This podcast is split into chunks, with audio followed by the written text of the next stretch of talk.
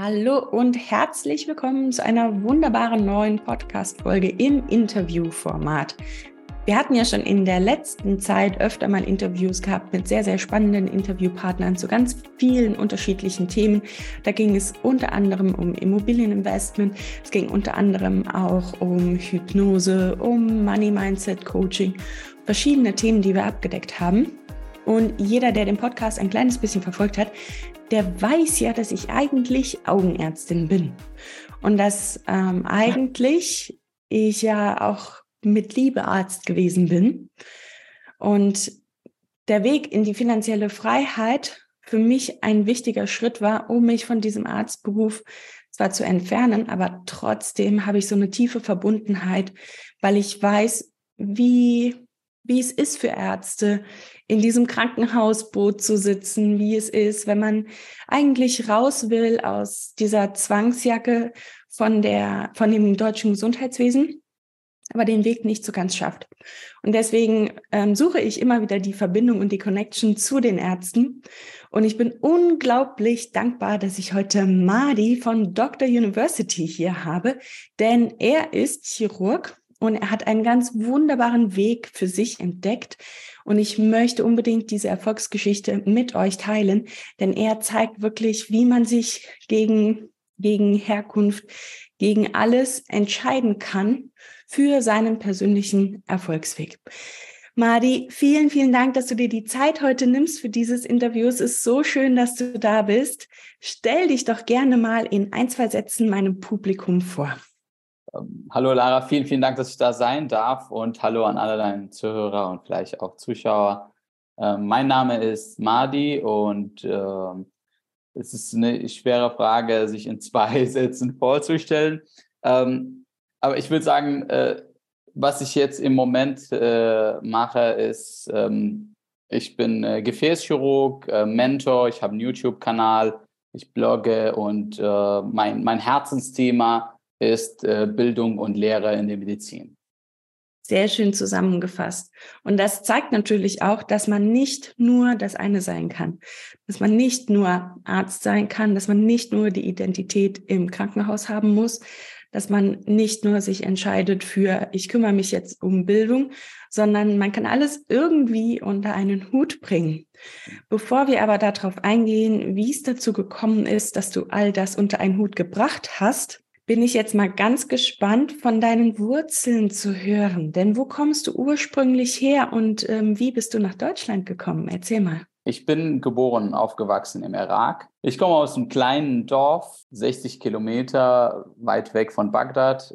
Meine Idee war vorher, ein Architekt zu sein, so wie mein Papa. Aber nicht, nicht weil es irgendwie äh, mich interessiert hat oder so, war einfach nur so, mein Papa ist mein Superheld der ist ähm, ja starke Persönlichkeit, finanziell erfolgreich. Mein Papa war ähm, selbstständig und ja, wollte so wie mein Papa sein. Aber dann hatte ich eine sehr gute Abi-Note und dann haben alle mir gesagt, ey, willst du nicht mal Medizin studieren? Überlegst dir doch. Ja, und ich habe es mir überlegt und Gespräche mit, mit vielen Menschen geführt und auf meine Intuition gehört. Und damals entschied ich mich doch, Medizin zu studieren, aus äh, zwei Gründen. Der erste Grund war, mein großer Traum war einfach auszuwandern. Ich war als Kind sehr interessiert an Büchern. Ich war also ganz wenig an Menschen interessiert, eher viel mehr an Büchern. Habe ganz viel gelesen als Kind, jede Menge, so richtig viel. Wenn ich jetzt heute dran denke, wie viel war das, dann wundere ich mich gar nicht, dass ich heute so dreamy bin. Und manche meine Freunde sagen, du bist total realitätsfern. Denn meine Welt als Kind war einfach diese Welt der Geschichten und äh, wo alles möglich war. Und deswegen, so, wenn du aus dem Dorf kommst, wo du nur das Dorf kennst und die Menschen um dich herum, die ganz lieb sind und wundervoll und so, ist das Ziel immer raus aus dem Dorf und die große Welt zu sehen. Das ist, glaube ich, auch für jemanden in Deutschland gar nicht so vorstellbar. Ähm, ich bin im Irak aufgewachsen in Zeit nach dem Zweiten Weltkrieg. Da gab es Sanktionen. Der Irak war komplett abgeschottet und isoliert von der Rest der Welt. Der Irak war genauso wie Nordkorea heute. Wir hatten keinen Kontakt zum Rest der Welt. Im Fernsehen hatten wir nur zwei Kanäle. Ich habe Bananen zum ersten Mal nach 2003 gesehen. Coca-Cola kannten wir nicht. Das ist so ähnlich wie Ostdeutschland vor der Wende, aber noch schlimmer. Und deswegen war mein großer Traum, einfach wirklich auszuwandern und die Welt zu sehen. Ein guter Freund von meinem Vater war, ähm, war Dekan in einer Uni in Malaysia. Wenn du wirklich auswandern willst, hat er mir gesagt, ich studiere Medizin. Damit kannst du wieder später raus. Und die zweite Sache war, mein Vater, wieder mein, mein, mein Held, äh, hatte schon einen Klappenfehler und ich dachte, okay, der wird äh, irgendwann eine OP brauchen, das wusste ich. Also dachte ich, okay, raus, Herzchirurg auch, dann helfe ich meinem Vater. Und dann finanzielle Freiheit sowieso, da war also Chirurg, Herzchirurg, dann wirst du dir keine Gedanken machen über das Geld. Und so habe ich angefangen, Medizin zu studieren. Ja, Medizinstudium war für mich eine Quälerei. War ganz, ganz schlimm. Ja. Ich hatte Probleme mit, mit Autorität. Das war, das habe ich nicht akzeptiert, dass, dass irgendeiner mir sagt, wie es sein soll. Der Höhepunkt war im dritten Jahr. Und im dritten Jahr bin ich fast in allen Fächern durchgefallen. Das war ein Teil natürlich äh, das ich nicht so richtig gut gelernt habe. Und Teil äh, davon war dieses Konflikt mit der Autorität. Die Professoren wollten mir zeigen, wer hier das Sagen hat. Und, Und warum bist du so in Konfliktsituationen geraten? Also gab es da von dir ähm, irgendwie so ein, eine innere Rebellion gegen, ja. gegen das Studium, wo es ja dein Ticket in die Freiheit war eigentlich? Ja, gegen das System generell.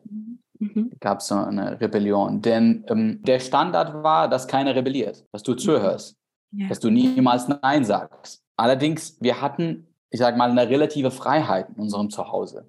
Ich hatte immer eine Meinung. Es gab nicht, dass eine Frau keine Meinung hat. Jeder hat eine Meinung in unserer Familie. Die Frauen hatten mehr Meinung als Männer. Später so raus in die Welt und besonders so dieses Uni-Welt, wo die Professoren das alles entscheiden über dein Leben, was sie haben wollen, du gar, gar kein Sagen hast, das war für mich inakzeptabel.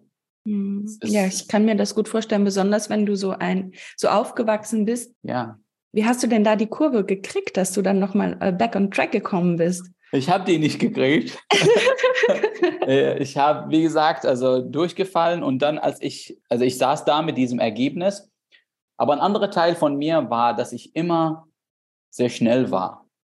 Und das hat, das hat auch jetzt im Nachhinein verstehe ich auch, das hat auch meine Mama so ein bisschen ähm, mitgeprägt. Weil, denn meine Mama hat immer von, davon erzählt, wie besonderes ich war. Und das ja. ist, was ich ständig gehört habe über diese Jahre, dass ich sehr schnell bin, dass ich schneller als alle anderen bin. Und dieser Teil war in Konflikt mit diesem Teil.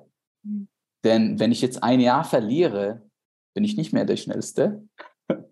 Ich bin dann irgendwie normal. Und da habe ich mir gesagt, oh, das, geht jetzt gar nicht, ja. Und ich war, das war ein schwieriger Moment, eigentlich der tiefste Moment in meinem Leben. Und davor war ich Opfer, natürlich, ja, also die Professoren und die Welt und die Uni und das alles. Äh, aber in dem Moment habe ich eine Entscheidung getroffen, dass ich jetzt mein Leben führen werde, wie ich das will. Und dass es jetzt läuft, wie ich das möchte. Und es fängt jetzt an. Im Rest vom Studium war dann, hatte ich ein anderes Ziel. Das Ziel war immer, äh, Erfolg zu haben. Äh, ich habe ein Ziel und auf das Ziel habe ich mich fokussiert die nächsten Jahre und habe wirklich sehr, sehr gut nachgeholt, so dass ich dann am Ende vom Studium der Elfte war. Wow. Das ist schon ganz viel in den letzten drei Jahren, denn die ersten drei Jahre waren furchtbar. Ja. Musste ich ganz viel sehr, nachholen. Es ist sehr, sehr spannend, was du jetzt gesagt hast, dass du schon in so jungen Jahren selbst erkannt hast, wo du dich in der Opferrolle ausgeruht hast, aber dass diese Opferrolle eben nicht auf dein Zielkonto einzahlt. Und in dem Moment kam mit dem Bewusstsein, kam der Shift, dass du sofort in den Schöpfermodus gegangen bist und hast gesagt, okay, ich will aber XY und das ist der einzige Weg. Mir egal, was die anderen jetzt sagen. Also jetzt ist nicht mehr Ego, ähm, hier, ich bin gegen das System, sondern Ego is your enemy. da gibt's ja auch das schöne Buch dazu. Und jetzt Fokus auf Erfolg. Mega gut. Dann hast du das Medizinstudium durchgezogen. Wie ging es dann weiter? Warum bist du hier? Ich wusste, dass ich hier nicht mehr gehöre. Das, das passt hier nicht. Dieser Umfeld, ja, wunderschön. Ich bin hier aufgewachsen. Ich liebe meine Familie und so. Aber hier passe ich nicht mehr rein. Muss raus. Aber ich wusste nicht wie einfach. Auf jeden Fall Studium fertig. Dann habe ich angefangen, wie alle anderen zu arbeiten als Arzt ein Jahr gearbeitet. Im ersten Jahr und ich glaube in der ersten Stelle, in der ersten Stelle als Arzt, traf ich eine besondere Person. Er war auch ein Assistentarzt in der Anästhesie. Er war so ein bisschen anders als alle anderen. Er war so, er hat sich nicht interessiert für Quatsch, für über andere reden. Er war so eine selbstbewusste Person mit einer sehr positiven Ausstrahlung. Und wir saßen immer so abends nach dem Dienst zusammen und wir haben so gequatscht. Und er hat mir so von Deutschland erzählt. Er hat mir gesagt, ey, vergiss das mit, mit USA und was weiß ich. Deutschland, ist, da ist richtig was und da ist so. Und du musst nur Deutsch lernen und das ist viel einfacher und so weiter. Er gab mir damals ein CD von Tony Robbins. Und ich war so, wer ist Tony Robbins? Ja, das ist, das, ist das Jahr 2013 im Irak da kennt kein Mensch Tony Robbins. Ich habe die CDs genommen, ich habe die nicht gehört, wie, wie es oft im Leben ist. Ja. Ein Jahr danach war ich Assistentarzt in der Herzchirurgie. Um in die Herzchirurgie zu arbeiten, musste ich weit weg von meinem Zuhause äh, arbeiten. Das waren vier oder 500 Kilometer. Und dann erinnerte ich mich an diese CDs. Und die habe ich rausgeholt. Und auf dem Weg habe ich angefangen zuzuhören. Und Tony Robbins hat Sachen gesagt, die ich noch nie gehört habe. Die waren für mich total fremd. Tony Robbins hat gesagt, du bist für dein Leben zuständig. Wenn dein Leben dir nicht gefällt, ändere es. Das wusste ich nicht. Ich dachte, ja, ich bin hier geboren, ich kann es nicht verändern. Wir haben nicht so viel Geld, meine Familie hat Geld nicht, ich kann nicht, äh, die Regierung ist halt schlecht und so weiter. Also das ist, das war, glaube ich, 2014. Und in, im, im, Jahr 2014 ist, ist noch einiges passiert, was, was ich nicht so gerne eigentlich erwähne, weil ich diese Erinnerungen auch Dissociation nennt sich das. Also unser Gehirn versteckt schmerzhafte Erinnerungen, damit man das nicht mehr erlebt. Aber was ich nicht, nicht erwähne, ist, dass ich einiges in diesen Jahren nach 2003 erlebt habe im Irak. Ich will gar nicht so viel drüber reden, aber so 2007 zum Beispiel, unser Haus, während wir im Haus waren, wurde bombardiert. Wir waren im Haus, im Keller. Und das Haus ist, die Bilder sehen furchtbar. Die Hälfte vom Haus ist gefallen. Das ist so ein Moment. Anderer Moment, ich war in meinem Dorf, ein Teil vom Konflikt, damals mit Extremisten, was sieben Tage äh, gedauert hat. Also mitten im Krieg so wie man es jetzt heute sieht in der Ukraine. Wir waren mittendrin und wir haben es verloren damals. Unsere Namen zum Beispiel standen auf der Liste, ja, die wollten halt äh, uns äh, umbringen, alle so ich, meine Familie, die ganzen und dann sind wir ähm, sind wir quasi innerlich geflüchtet und, äh, und damals äh, mit, den, mit, mit der Hilfe von Amis dann zurückgekehrt, könnten wir erst zurückkehren. Und das heißt aber auch, ein paar Jahre danach lebten wir in, in Unsicherheit. Denn unsere Namen waren, besonders so meiner Familie, äh, hatten eine wichtige Rolle dabei gespielt. Und deswegen waren wir alle quasi gefährdet, die, die nächsten Jahre. Das war keine Sicherheit, das war so gerade so. Aber du könntest dein Leben jederzeit verlieren. Und dann hat sich das gedreht, die, die nächsten Jahre. Dann, es änderte sich was im Irak und auf einmal waren wir nicht mehr von Extremisten verfolgt, sondern von Milizen verfolgt. Denn ja, wir hatten gute Beziehungen mit den Amis und so, aber die Amis waren weg dann 2011 und dann standen wir da. Das ist so ähnlich wie mit den Menschen, die in Afghanistan danach jetzt.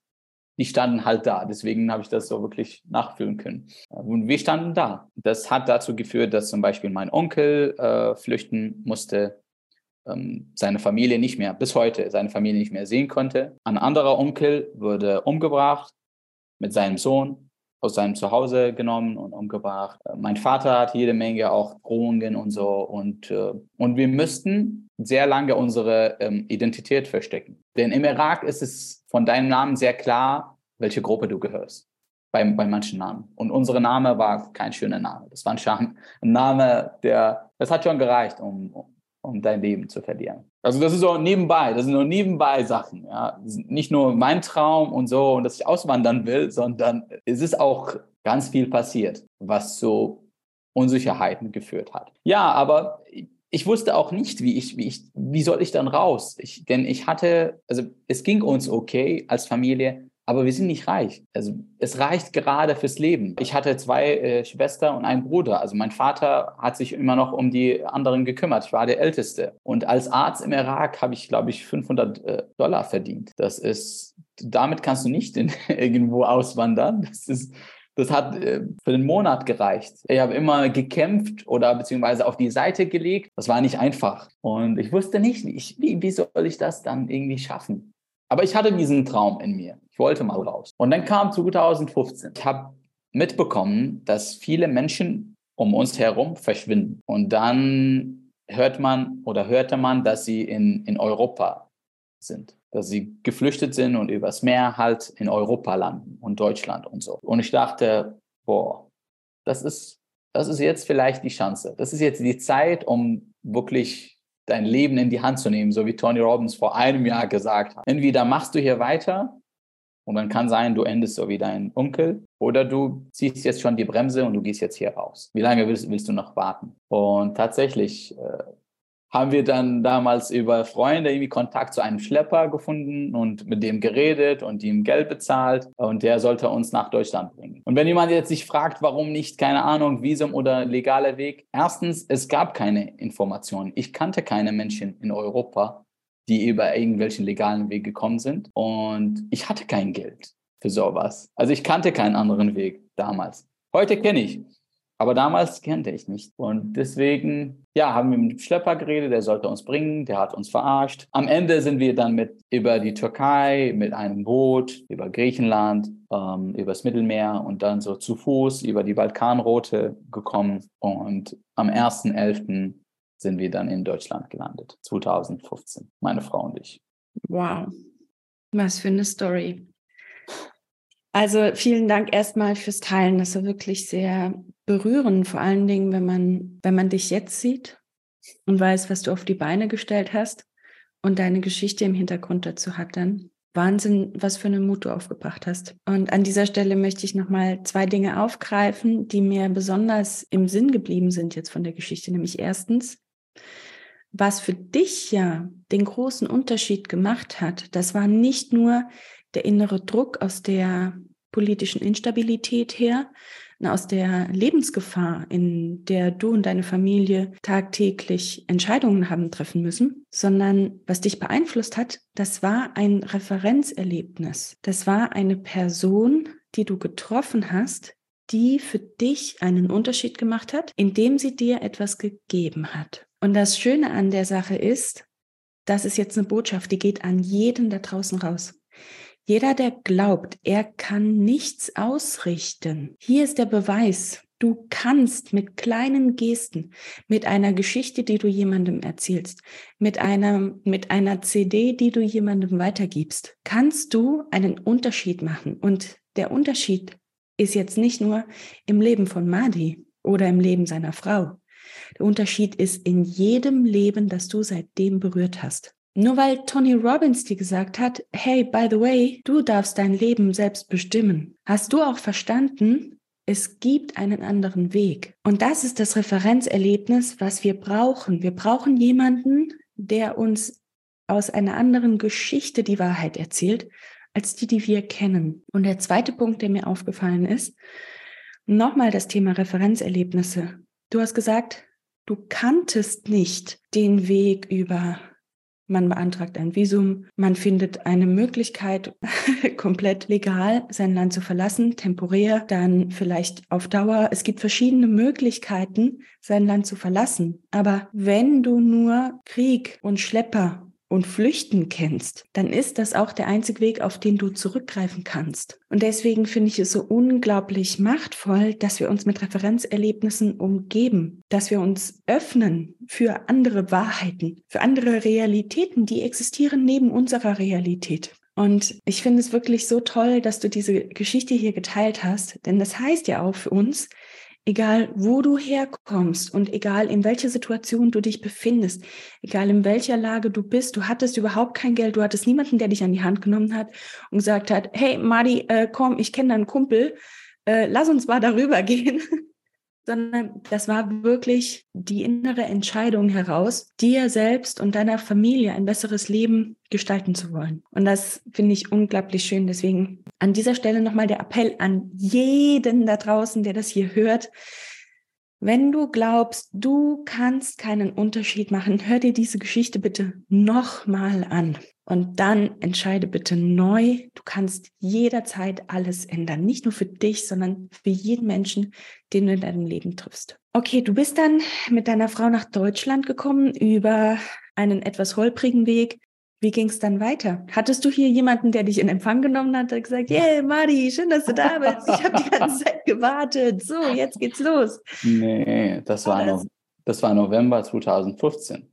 Ich war nicht alleine. Da waren, das waren Tausende, die gekommen sind. Und die ersten drei Tage in Deutschland haben wir auf der Straße verbracht. wir haben schon einige Tage auf dem Weg auf der Straße verbracht, aber so die ersten drei Tage in Deutschland auch. Und dann äh, hat man uns mit dem Bus in eine kleine Stadt in Hessen gebracht in eine Turnhalle. Da hat man so die Turnhalle eingeteilt in großen Räumen und ähm, du dürftest halt den Raum nutzen mit, glaube zehn, zehn anderen Leuten, die du nicht kennst. Das war jetzt, hat uns nichts ausgemacht, denn das war das erste Mal, wo ich mich wirklich sicher gefühlt habe. Das habe ich auch immer sehr gerne wiederholt. Trotz, dass wir in einer Turnhalle gelebt haben und mit anderen Menschen, die wir nicht kannten und so weiter, wir waren zum ersten Mal sicher. Ein Mensch, der das nicht erlebt hat, versteht das nicht. Aber dieses Gefühl der Sicherheit ist mega wichtig. Ja, die ersten zwei Monate waren wir in der Turnhalle, die nächsten zwei Monate waren wir in einem alten Baumarkt, was man umgewandelt hat. Nach vier Monaten dann Flüchtlingsunterkunft, ja, so ein, so ein großes Haus war, da hat man Zimmer.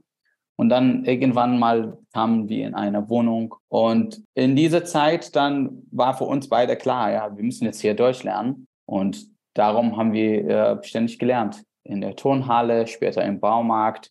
Es war mega laut. Später wohnten wir in einem Zimmer, glaube vier mal vier maximal oder vier mal drei mit sechs anderen Leuten. Das heißt, du hattest so quasi anderthalb Quadratmeter für dich. Und wir saßen da, meine Frau und ich, und haben gelernt. In, in, in einem Bett, ja, wir hatten keinen anderen Platz. Nach sechs Monaten haben wir die erste Sprachprüfung abgelegt. B2 war das.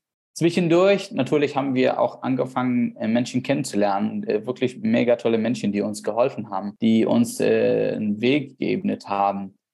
Und, ähm, und ich hatte dann nach, glaube ich, vier Monaten in Deutschland, hatte ich meine erste Hospitation in einer chirurgischen Abteilung in der Nähe. Und obwohl ich kaum Deutsch eigentlich damals gesprochen habe und fast gar nichts äh, verstanden habe, waren die Leute von mir begeistert, haben mir gesagt, ja, du sprichst so gut Deutsch und so weiter. Was? Ich verstehe gar nichts und kann kaum äh, was sprechen. Äh, aber die waren von mir begeistert und der Chef hat mir damals gesagt, äh, wenn du dann deine Anerkennung so machst, du hast eine Stelle hier bei mir, hat mir eine Stelle angeboten. Und äh, tatsächlich im Oktober 16, das heißt nach elf Monaten, war ich wieder im Krankenhaus und habe angefangen als Hospitant, denn es hat natürlich lange gedauert mit meiner Anerkennung. Da gab es jede Menge Probleme und Herausforderungen und zwei Monate hat es gedauert, habe ich als Hospitant gearbeitet, alles Mögliche gemacht, aber nichts verdient. Und im Dezember dann habe ich meine Berufserlaubnis gekriegt und habe angefangen dann zu arbeiten in der Chirurgie. War, es war eine äh, Abteilung allgemein Viseral- und Gefäßchirurgie zusammen. Und wo hast du deine Stelle dann angefangen? In Hessen, Alsfeld, Hessen. Ah, in Alsfeld. Mhm. In einem kleinen Kranken äh, Kreiskrankenhaus in der Nähe von Marburg. Ja, ich habe ja in Gießen studiert tatsächlich. Wow. Das war, ist ja sozusagen meine Hut gewesen. War nicht einfach, aber wie gesagt, also wir hatten jede Menge äh, Menschen, die uns unterstützt haben. Ähm, ohne sie wäre gar nichts möglich heute, wenn ich so, deswegen auch, ich, wenn die Leute immer mich fragen, wie mache ich das, wie schaffe ich das, und so, du brauchst Menschen. Du brauchst einfach Menschen. Und wenn du die richtigen Menschen kennst, sie werden für dich Türe öffnen. Das ist, so ist es. So war es in meinem Leben. Also es, ist, es, es, gibt, es gab immer Menschen, die das Unmögliche möglich gemacht haben.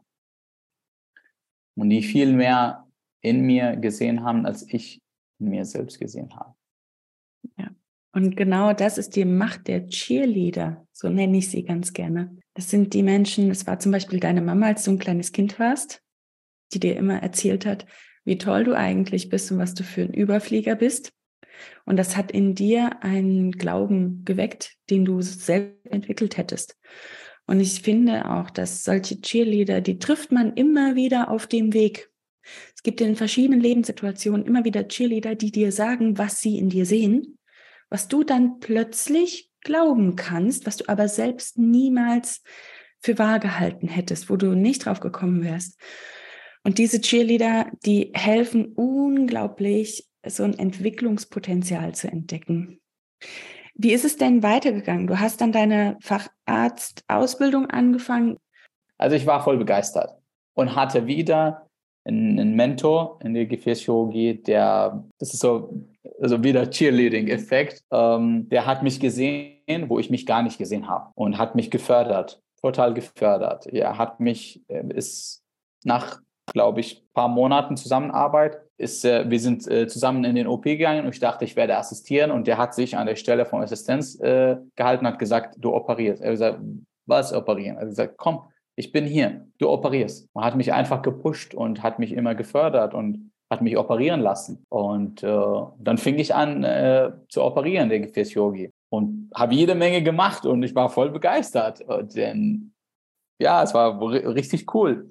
Die OPs war schön. Äh, es war so genau die richtige Maß an Herausforderungen, die ich gebraucht habe. Und dann habe ich mich entschieden, in die Gefäßchirurgie zu gehen.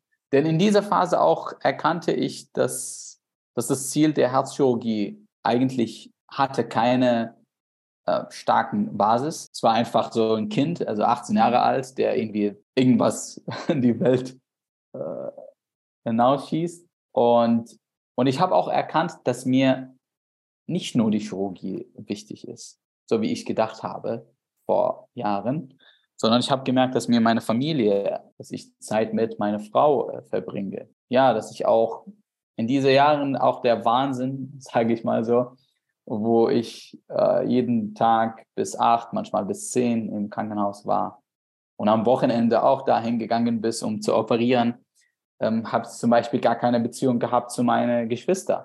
Das fand ich nicht so gut, ja. Als ich diese, äh, vielleicht hast du es auch gemacht, diese Experiment oder Exercise von Stephen Covey in äh, Seven, ha äh, Seven Habits of Highly Successful People.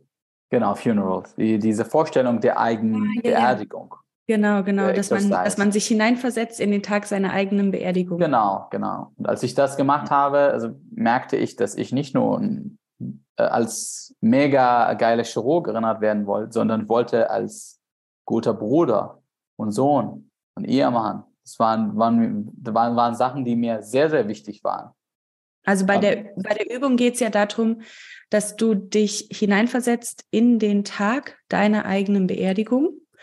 Ich habe das ähm, vor einem Dreivierteljahr zuletzt gelesen, das Buch. Also wenn, wenn ich da nicht ganz richtig liege, korrigiere mich gerne. Das heißt, du machst eine Visualisierungsübung und versetzt dich hinein in diesen Tag und stellst dir vor, wer kommt zu deiner Beerdigung und was sagen sie ähm, über dich? Also wel welche Menschen erscheinen da? Was haben sie über dich zu sagen? Gibt es Leute, die ähm, wirklich eine Relevanz in deinem Leben gespielt haben und danken die dir oder haben die nicht wirklich was Nettes über dich zu sagen? Also was möchtest du gerne, dass die Leute auf deiner Beerdigung sagen und wer soll dort erscheinen? Und das ist natürlich auch die Frage, wie willst du jetzt dein Leben führen, damit das dann später deine Beerdigung sein wird? Oder ist es irgendwie eine traurige Zusammenkunft von zwei, drei Leuten, die nur Kuchen essen und dann wieder gehen. Also das ist so äh, der Gedanke daran, um dich so ein bisschen im Hier und Jetzt zu primen darauf, dass du jetzt dein Leben gestalten kannst und dass du jetzt entscheiden kannst, was für einen Unterschied du für andere Leute machst. Ist es ungefähr richtig so? Ja, ja. Ähm, er sagt auch, ähm, wähle drei Leute, die sprechen sollen. Einer von deiner Familie, einer von deinen Freunden, einer von deinen Kollegen quasi was, was haben sie jetzt zu erzählen. Und dann starte, äh, äh, start with the end in mind. Dann starte jetzt, so wie du es äh, gesagt hast, dein Leben zu gestalten, so wie du es gerne hättest am Ende. Und was ist dir bei dieser Übung präsent geworden? Was ist dir aufgefallen? Mir ist äh, zum ersten Mal aufgefallen, dass ich alles in meinem Leben geopfert habe, um besten Chirurgen zu sein. Aber es war eigentlich unwichtig in meiner Beerdigung ich, mir, mir war viel wichtiger, dass zum Beispiel meine Schwester sagt, mein Bruder war immer für mich da. Mein Bruder äh, war auf meiner Seite. Mein Bruder hat mir geholfen und so weiter. War mir wichtig, viel wichtiger, dass meine Frau sagt, äh, mein Mann war, war hier, hat, hat unsere Leben äh, aufge mit aufgebaut und so. Statt dass meine Frau sagt, mein Mann war nie da. Er war immer im Krankenhaus und wir haben ihn nie gesehen. Denn auch wenn ich meinen Vater sehr, sehr gelebt habe und immer noch lebe, mein Vater war aber nie da. Mein Vater hat so hart gearbeitet. Er kam manchmal, kann ich mich erinnern, um zwei Uhr nachts. Um sechs ist er wieder weggefahren. Er musste halt, ich verstehe es heute, er musste, denn es war damals nicht einfach, uns zu ernähren. Und, aber nichtsdestotrotz, es ist nicht das, was ich meiner Familie hinterlassen möchte, dass sie sagen, er war nicht da. Ich kenne ihn nicht. Ja, und das war so das erste Mal, wo ich gesagt habe, nee, Herzchirurgie, nein. Gefäßchirurgie. Dann kann ich immer noch sehr gut sein. Ich genieße es, äh, da zu operieren. Ähm, aber ich bin immerhin für meine Familie da. Ja, also das ist wirklich ein sehr schöner mm, Motivator. Und dieses Gespräch, was du da mit dir selbst geführt hast, was zu der Entscheidung ähm, geführt hat, das hatte ich so oder so ähnlich tatsächlich bei mir auch beobachtet. Nämlich an dem Punkt, als ich nach fünf Jahren Facharztausbildung meine Identität einzig und allein im Krankenhaus hatte und darüber hinaus einfach überhaupt kein Profil hatte. Und dann habe ich mich aber gefragt, ja, ich will aber eigentlich privat leben. Und dann kam so diese Idee hoch, wer von den Patienten sitzt eigentlich bei mir am Krankenbett, wenn ich mal alt und krank bin. Also wenn es mir nicht gut geht, welcher Patient ist zu mir gekommen und hat gefragt, ob er mir was bringen kann, ob er mir helfen kann? Ist noch nie einer aufgetaucht. Also die sind zwar dankbar, wenn du da bist und so, aber das ist nicht das, worauf du zurückblickst, wenn du alt und krank bist, sondern es ist die Familie, es ist das Privatleben, es sind die wunderbaren Menschen in deinem Leben, die du gepflegt hast, die Freundschaften und Beziehungen, die du kultiviert hast, die dann später dir was zurückgeben. Und da habe ich echt gesagt, gut, jetzt Fokus auf Privatleben. Und das ist witzig, dass du wirklich ähm, mehr oder weniger die, diese, diesen gleichen Moment hattest für dich, wo du dann für dich entschieden hast, okay, dieser, ich sag mal, Jugendtraum oder Kindheitstraum von der Herzchirurgie ist eigentlich mehr Idealismus gewesen, als dass es tatsächlich deinem persönlichen Ziel entspricht. Ja. Und ja, jetzt, das war so. Jetzt machen wir mal einen kleinen Sprung. Du bist ja jetzt eher so in die Rolle des Mentors geschlüpft, möchtest die Erfahrung ähm, mit jungen Kollegen teilen, möchtest sie anleiten, richtige Entscheidungen zu treffen, wie sie sich das Leben leicht machen können, weil das, was du jetzt erzählt hast, du hattest zwar einen harten und steinigen Weg, bis du dorthin gekommen bist, wo du warst, aber ich habe jetzt von dir nicht gehört, alle Gefäßchirurgen ähm, sind Ellbogen und keiner lässt dich in ein OP und du darfst sowieso nichts machen und du musst erst mal fünf Jahre lang Station schrubben, bevor du irgendwas tun darfst. Das habe ich von dir nicht gehört, sondern es hat sich eher angehört, als hättest du, als hättest du das Glück in deiner Ausbildung angezogen und dass du das auch deinen jungen Kollegen weitergeben möchtest. Wie kam es denn jetzt dazu, dass du diese Rolle des Mentors eingenommen hast? Ist mega. Ich habe beides erlebt übrigens in, meine, in meiner Ausbildung. Ich habe ganz viel Glück, dass ich ähm, Mentoren hatte, die mir geholfen haben. Aber ich habe auch genau das Gegenteil erlebt. Und äh, wie kam es dazu? Im Jahr 2019, ich war auf der Anästhesie, da hatte ich eine Rotation. Und nach und nach wurde mir klar, dass die Sachen, die ich weiß, nicht selbstverständlich sind. Durch Kollegen so um mich herum. Denn ich, dachte am Anfang, äh, das ist selbstverständlich, dass man es weiß, was ich weiß. Aber was ich, das ist so, das Letzte, was der Fisch sieht, ist das Wasser um ihn, herum, um ihn herum. Und das, bei mir war es so, ja, was ich nicht gesehen habe, ist, dass die anderen zum Beispiel nicht so gerne lesen, so wie ich lese. Denn für meine Kenntnisprüfung, Kenntnisprüfung ist die Anerkennungsprüfung für ausländische Ärzte, so wie M3 für Medizinstudenten in Deutschland. Für diese Prüfung habe ich zum Beispiel, glaube sechs oder acht Bücher gelesen. Der normale Mensch liest zwei. So eins für Innere, eins für Chirurgie. Ich habe es dreifache. Und das ist so, das war nicht das erste Mal, das mache ich immer wieder. Das war auch so, als ich über Finanzen lernen wollte. Dann äh, las ich einfach Rich Dad Poor Dad und dann The Intelligent Investor und dann hatte ich zwei Bücher von Tony Robbins und dann von Bodo Schäfer und dann was weiß ich. Und später stellte ich fest, dass die anderen das nicht machen und dass die meisten das Leben so annehmen, wie sie ist. Und ja, ich dachte, boah, aber diese armen Menschen, ich kenne ich kenn so viel, ich rede mit jedem, ich könnte schon einiges teilen von meiner Erfahrung.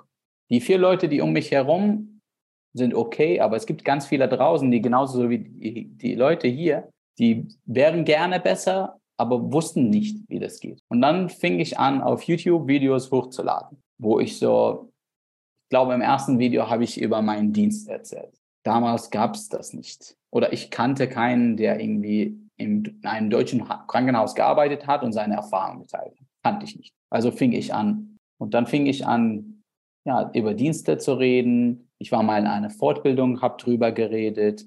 Und dann mit der Zeit fing ich an, Fragen zu beantworten und dann noch äh, komplexe Zusammenhänge in, in einfachen Schritten zu verteilen. Und der Kanal wurde größer und größer und größer und immer mehr Menschen kamen dazu und Menschen haben mich äh, unterstützt und gefördert und gesagt, ey, das ist wirklich toll, was du machst. Und als ich auch vorangeschritten bin, merkte ich, das ist wirklich ein großes Problem. Und das, was ich eigentlich in meiner ersten Stelle erlebt habe, nicht der Standard war, sondern die meisten werden ins kalte Wasser geschmissen. Die werden, die, da bringt ihnen kein Mensch bei, wie sie in der Notaufnahme zu führen können. Da bringt ihnen kein Mensch bei, wie Station Arbeit richtig zu machen und so weiter. Jeder muss halt aus eigenen Fehler lernen. Ich dachte, also wie dumm ist das denn? Hätte ich aus meinen eigenen Fehler gelernt, wäre ich gar nicht hier. Denn es dauert einfach zu lange, aus der eigenen Fehler zu lernen. Und gerade in der Medizin macht es überhaupt keinen Sinn. Ja, und dann halt immer mehr, immer mehr geteilt. Und äh, es kam zu dem Hohepunkt jetzt an, äh, Ende letztes Jahr, da habe ich gedacht, okay, das reicht. Ich baue jetzt ein Business und gründe ein Unternehmen und wir bieten äh, Mentoring an, online, was wir im Krankenhaus normalerweise machen. Aber jetzt haben wir keine Zeit dafür, biete ich einfach online. Da kann ich jungen äh, Ärzten, Ärzte äh, dabei helfen, unterstützen durch Mentoring, ihre Arbeitsbereiche besser zu gestalten, einfach ihre Ziele zu erreichen, ohne das ganze Leben kaputt zu machen, so wie ich das jahrelang gemacht habe. Denn wir kompensieren das alle ja, dieses fehlende Mentoring in Coaching, in Medizin, dadurch, dass wir viel arbeiten. Das ist aber doof. Ja. Also wenn man das jetzt auf Sport um, ummünzen würde, stell dir vor, dass Ronaldo ohne Coaches arbeiten muss. Wann würde er dann sein Niveau erreichen? Wahrscheinlich mit 63. Aber das ist so irgendwie in der Medizin ist uns das überhaupt nicht, das sehen wir nicht. Wir denken, dass es normal ist. Aber ich glaube, wenn wir schon mehr in Richtung Mentoring und Coaching gehen, können wir sehr viel Zeit sparen und höhere Leistungen erbringen. Und deswegen bin ich jetzt heute da und, äh, und äh, so ist die Doctor University entstanden und so fange ich jetzt auch an. Da habe ich jetzt meine ersten äh, Kurse jetzt auch. Der erste ist schon fertig und hat gestartet. Das ist ein Vorbereitungskurs für die Notaufnahme, schnelle Diagnose. Und äh, der nächste Kurs startet auch hoffentlich im nächsten Monat. Das ist ein Vorbereitungskurs für Chirurgen, wo, wo zwei Sachen zusammenkommen, Mindset und Strategien für bessere Arbeit im Krankenhaus. Wow, super wertvoll. Also ich kann es nur wiederholen, was Madi gesagt hat. Dieser Fast Track über einen Mentor, über einen Coach, der dich an die Hand nimmt und dir wirklich die Fehler abnimmt, die unglaublich viel Zeit kosten, die Frustration mit sich ziehen, die dich auch an dir zweifeln lassen und die dich im schlimmsten Fall dazu bringen, deinen Weg auch zu verlassen, weil du glaubst, du schaffst es nicht. Das ist äh, von unschätzbarem Wert. Also ähm, vielen Dank, dass du diesen Weg einschlägst und dass du jungen Assistenten diesen steinigen Weg abnehmen möchtest und ihnen auf dem Fast Track den Weg auf der Überholspur ermöglichst. Denn das ist genau das, was wir eigentlich brauchen. Wir brauchen jemanden, der es gemacht hat, der weiß, wie es geht, jemand, der erfolgreich da drin war und der dann sagt, okay, hier ist meine helfende Hand, ich zeige dir, wie es geht. Das ist der kurze Weg dorthin. Aber jetzt meine Frage an dich. Wer hat denn dir letztes Jahr erzählt, ähm, du bist gut genug dafür Mensch, jetzt mach dich halt selbstständig und du kannst doch Mentor sein mit dem, was du weißt. Und all diese Dinge, weil ähm, das, was uns ja meistens aufhält, solche mutigen Entscheidungen zu treffen, den bisher bekannten und vom Unterbewusstsein als sicher eingestuften Weg zu verlassen, das ist ja der innere Zweifler, das ist ja diese kleine Stimme im Kopf, die uns immer erzählt, hey, wir können das nicht und da gibt es Tausende, die machen das viel besser oder sonst irgendwas. Woher hast du den Mut genommen? Also alleine habe ich den Mut nicht Ich hatte, ich hatte eine äh, Mentorin, Coach. Äh, vielleicht kennt man sie, Julie von Med in Business. Und äh, ja, ich wollte so ein Business quasi nebenbei aufbauen und in Coaching, aber sind wir so ein bisschen in die Tiefe gegangen und haben wir äh, festgestellt, dass ich eigentlich, ja, ich bin Chirurg, ja, ich bin Arzt, äh, aber im Kern bin ich ein Mentor. Das ist meine Leidenschaft. Das ist, das ist, wer ich bin, ganz tief drin. Der normale Weg im Leben, also laut Dieter Lange, du bist was und dann tust du das, was du bist und dann darfst du was haben.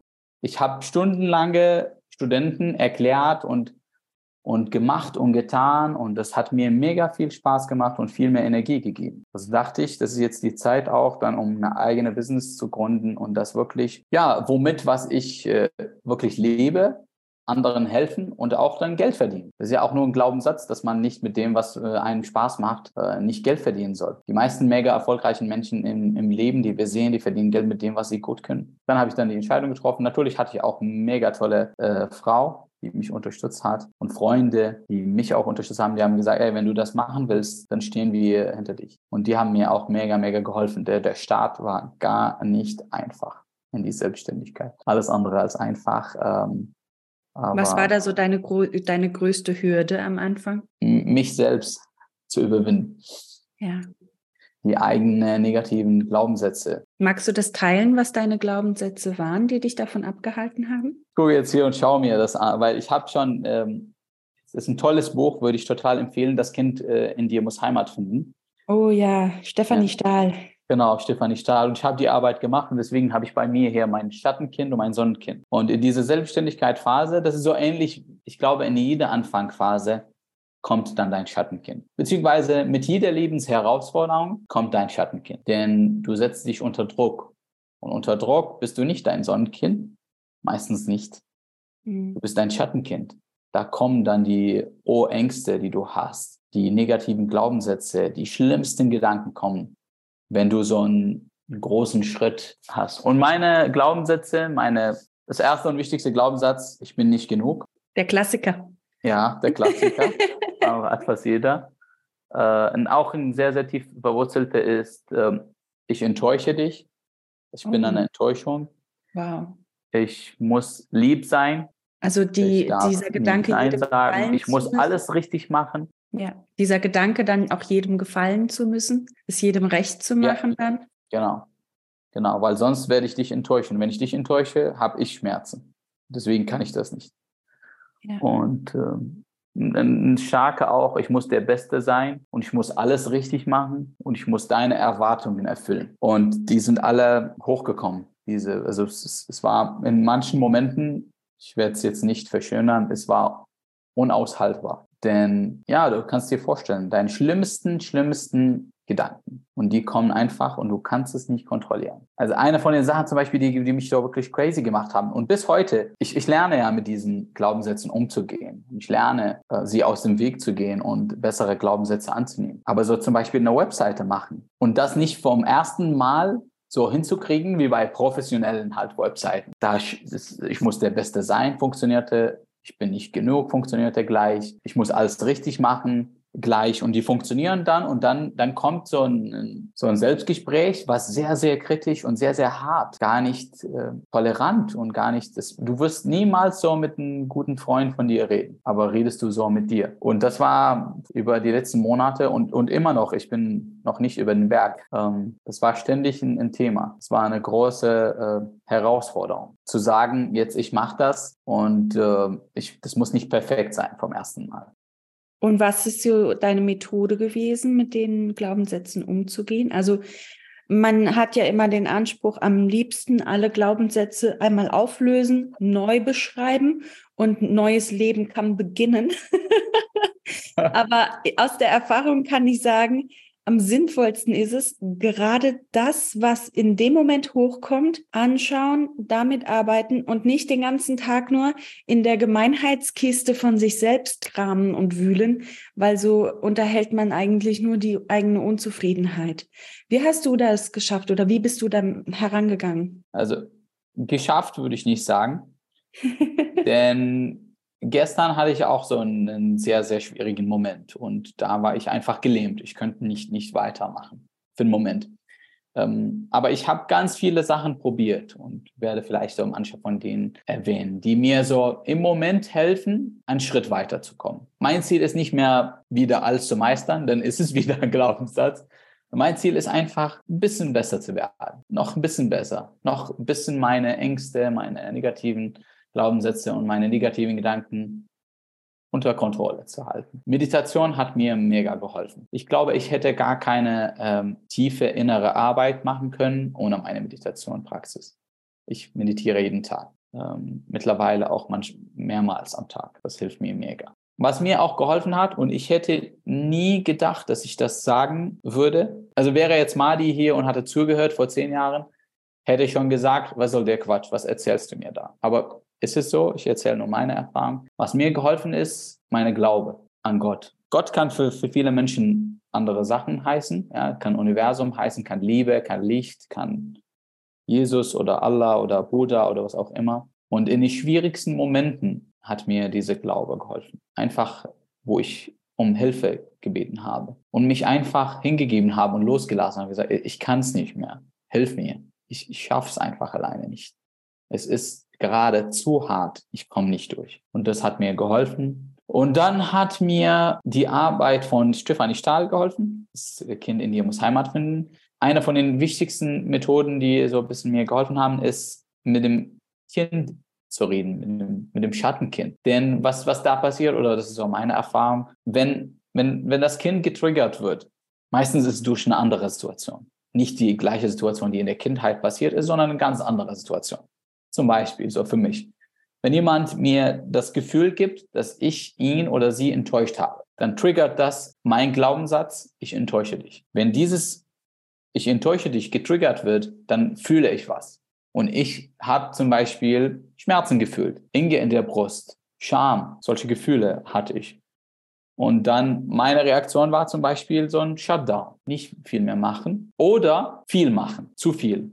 Zum Beispiel so arbeiten bis zum Tote, zeigen, dass ich gut bin. Also richtig mega viel arbeiten. Und, äh, und ja, was so Stefanie sagt, das Kind versucht dich einfach zu schützen vor Schmerzen. Und es hilft, wenn du mit dem Kind redest. Und das habe ich zum Beispiel gestern gemacht. Ich saß da auf der Couch und habe mit dem Kind geredet und gesagt, was, was willst du? Warum fühle ich mich jetzt gerade so? Und, und das Kind hat gesagt, ich will dich nur schützen, das ist zu schmerzhaft. Und dann habe ich gesagt, es ist okay, ich habe dich. Du enttäuschst, enttäuschst jetzt keinen. Es ist unwichtig, was die anderen auch meinen. Ich habe dich lieb. Sie sagt auch, Stefanie Stahl sagt, du sollst mit dem Kind reden wie ein Kind. Keine erwachsenen Wörter nutzen sondern wie ein Kind. Einfach, ich habe dich lieb, ich bin für dich da. Es ist okay, wenn sie dich nicht mögen.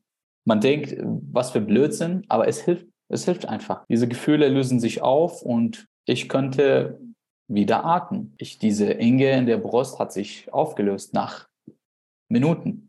Und ich könnte wieder ganz normal dann mein Leben angehen und arbeiten.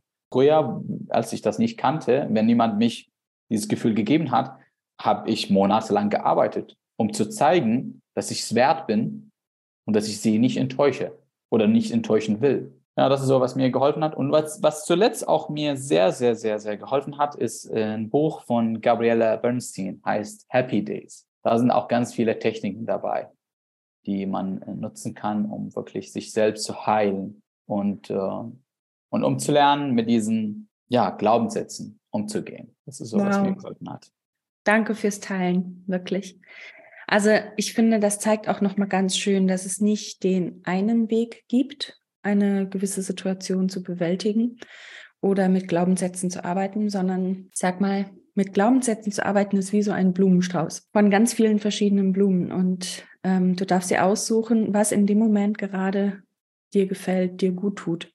Es gibt ganz, ganz viele Methoden. Ne? Also, wo wir jetzt noch überhaupt nicht drüber gesprochen haben, ist sowas wie ähm, Hypnosetherapie oder Emotional Freedom Technik. Also ich weiß nicht, ob du das kennst, wenn du wirklich in einer Situation bist, wo du von Emotionen übermannt wirst oder Panikattacke oder irgendwie sowas hast, dass du durch diese Tapping-Methode an verschiedenen, genau an verschiedenen Punkten an deinem Körper diese Emotionen auch freisetzen kannst, was ja eigentlich nicht mehr als eine Art von Akupressur ist. Ne? Also ja. man, man hat gewisse Druckpunkte am Körper und man befasst sich ganz aktiv damit, durch diese Druckpunkte die Emotionen freizulassen, damit sie sich nicht anstauen. Und es ist einfach so schön zu hören, welche verschiedenen Möglichkeiten man hat, damit zu arbeiten, wenn man so reflektiert ist, wenn man das bewusst macht. Und das ist, glaube ich, der Trick an der Sache. Du musst es bewusst haben. Du musst reflektiert sein, weil ansonsten bist du nicht in der Lage zu sagen, ich kann jetzt diesen Shift machen. Ich habe die Power, diese Situation zu ändern für mich. Und da kann ich auch nur immer wiederholen, auch nochmal zu, zu dem Thema Coaching. Es gibt sehr, sehr viele Glaubenssätze, die wir mit uns rumschleppen. Da merken wir nicht, dass es erstens einer ist, zweitens, der uns limitiert drittens, was der dahinterliegende Glaubenssatz ist. Aber außenstehende Personen, die sehen das mitunter sofort. Oder für die ist es ja klar, ach Mensch, was ist das für ein Glaubenssatz? Ne? Also da haben wir einfach die rosarote Brille auf und wir sind für gewisse Dinge blind. Und deswegen glaube ich auch, wenn du eine Coach an der Seite hast, wenn du dich begleiten lässt, wenn du mit jemandem gewisse Dinge besprichst, der geschult ist, was solche Themen angeht, der geschult ist, sowas zu erkennen, der, für den macht es sofort Klick, während du den Zusammenhang überhaupt nicht wahrnehmen kannst. Und ich finde es wirklich sehr, sehr schön, dass du das jetzt mit uns geteilt hast, ähm, diese Challenge bei der Selbstständigkeit, wie die negativen Glaubenssätze einfach auch hochsprudeln. Und jeder, der mir erzählt, ist alles Businessaufbau, ist alles easy peasy und es läuft, der verschweigt, glaube ich, was. weil easy peasy alles läuft, ist die eine Seite der Medaille. Aber dass du dann eben auch konfrontiert bist mit deinem Schattenkind, mit diesen Zweifeln, das ist einfach, ich habe noch keinen kennengelernt, der es ohne hinter sich gebracht hat, eine Selbstständigkeit aufzubauen oder einen mutigen Schritt zu gehen aus dem Pfad, den er jahrelang gegangen ist. Deswegen vielen, vielen Dank, dass du das mit uns geteilt hast. Ja, und jetzt würde ich ganz gerne mit Blick auf die Uhr eine Abschlussfrage stellen. Und zwar, wie geht's jetzt weiter? Was ist dein Plan? Was ist so dein nächstes Ziel, das du erreichen möchtest auf dem Weg? Also, ich habe jetzt gerade mit äh, der Dr. University gestartet und mein Ziel ist, so viel wie möglich Ärzte und Ärzte zu erreichen, ähm, denen zu helfen, das Leben wirklich zu genießen und also das Leben quasi mit dem Ziel, ein guter Ärztin oder guter Arzt zu sein, zu vereinbaren und äh, daran glaube ich, dass es möglich ist, dass jeder schaffen kann.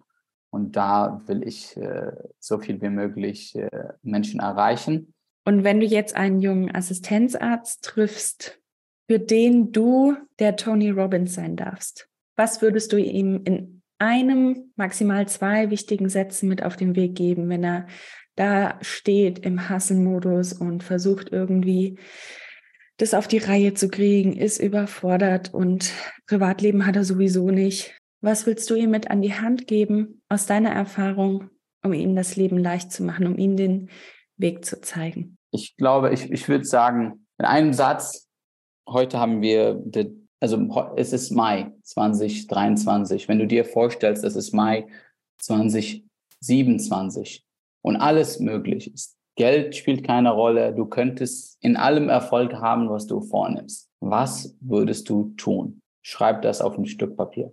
Jetzt. Schau dir das an. Das ist das Wichtigste. Darauf sollst du dich konzentrieren. Nicht, was die anderen von dir wollen oder was die anderen dir sagen. Es ist dein Leben, deine Verantwortung. Mega schön. Diese Idee ist wirklich so beflügelnd.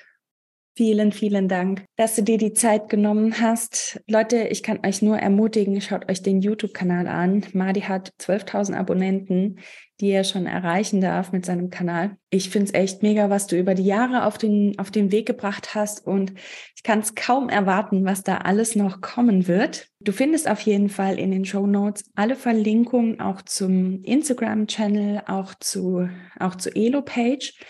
Denn Madi hat ja jetzt ähm, seinen, seine schnelle Diagnose gelauncht und es kommt noch ein weiterer Kurs. Das heißt, ähm, wir freuen uns auf weiteren Input und bitte, bitte folgen, denn wir haben auch auf Madis Instagram-Kanal immer diesen täglichen Spiritual Input, den er mit uns teilt. Und das lohnt sich auf jeden Fall. Vielen, vielen Dank für deine Zeit.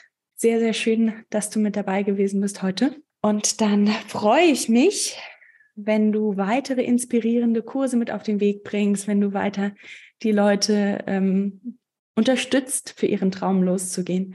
Danke für dein Dasein. Danke, dass du den Mut aufgebracht hast, diesen Weg zu gehen. Und danke vor allen Dingen, dass du heute deine Geschichte, diese so berührende Geschichte mit uns allen geteilt hast. Vielen Dank, Madi. Vielen Dank, Clara. Danke, dass ich da sein durfte und danke für Creating Prosperity. Und schade, dass wir gar nicht über äh, Thema Geld geredet haben. Ich hätte gerne mehr darüber geredet, aber denn, denn es ist auch äh, meine, einer meiner Lieblingsthemen natürlich. Ähm, und ähm, die, die ich auch äh, einbauen möchte, so kleines bisschen in, in mein Programm. Wir werden, wir werden eine Anschlussfolge planen. dann, dann, sprechen wir ausführlich über das Thema Geld. Das kann ich dir versprechen. Beim nächsten Mal dann. Wahnsinn, was für ein Interview. Ich hoffe, du hast das Interview genauso genossen wie ich und hast genauso viel Inspiration damit sammeln können.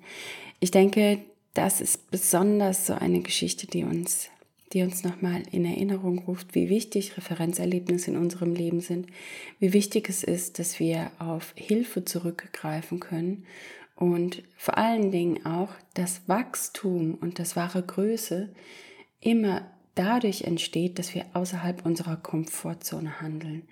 Und in diesem Sinne möchte ich dich ermutigen, wenn du große Schritte wagst, lass dich nicht zurückhalten von der Idee, ich weiß nicht, wie es geht oder ich habe es noch nicht gemacht. Lass dich nicht zurückhalten von deinen Ängsten und von deinen Nöten, denn die tauchen immer dann auf, wenn wir in Wachstumsphasen sind. Und ich hoffe, dass diese Erfolgsgeschichte dich auch beflügeln kann. Genauso wie ich beflügelt worden bin, als ich das gehört habe, möchte ich mit dir auch dieses Referenzerlebnis teilen. Und wo wir gerade beim Thema Erfolgsgeschichten sind, möchte ich ganz gerne aus aktuellem Anlass noch eine ganz wunderbare Erfolgsgeschichte mit dir teilen. Eine meiner Teilnehmerinnen aus dem Immostart Coaching, was im Februar angefangen hat, die war, ich muss ja sagen, nie finanziell so wirklich gut gedeckt. Es ist am Ende vom Monat nie was übrig geblieben und ähm, Sparaufträge durchzuführen war jedes Mal eine Challenge, hat meistens eigentlich auch gar nicht geklappt. Und jetzt hat sie mir die Tage eine Nachricht geschrieben, dass sie so mega happy ist, weil sie ihre Finanzen fest im Griff hat, seit sie dieses Coaching mit mir gemacht hat, weil eigentlich jeden Monat mehr und mehr Geld übrig bleibt von dem, was sie zur Verfügung hat. Und das, nachdem alle Sparverträge schon abgeschlossen sind, nachdem alle Daueraufträge schon abgebucht worden sind. Und in diesem Monat hat sie sogar über 700 Euro übrig gehabt, nachdem sie ihre, ihre Sparverträge schon bespart hat. Ist das nicht genial? Und das alleine durch das Mindset Coaching und durch das Coaching im Immostart-Programm. Das ist genau der Unterschied, den ich bei dir bewirken möchte. Das ist genau der Unterschied, den ich mit meinem Programm, mit meiner Arbeit bei Creating Prosperity bei dir machen möchte.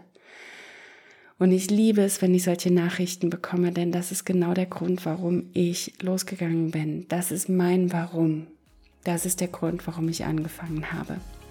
Wenn du auch anfangen willst, deine Finanzen in den Griff zu kriegen, wenn du auch solche Erfolge feiern willst, wie meine Immostart-Teilnehmerin, die jeden Monat einfach mehr übrig haben und dann auch noch investieren, dann klick unten auf den Link. Du findest den Link zum Immostart-Coaching in den Show Notes.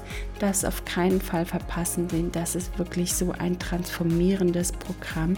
Ständig bekomme ich Nachrichten von meinen Teilnehmern, die sich bei mir bedanken und ihre Erfolge mit mir teilen.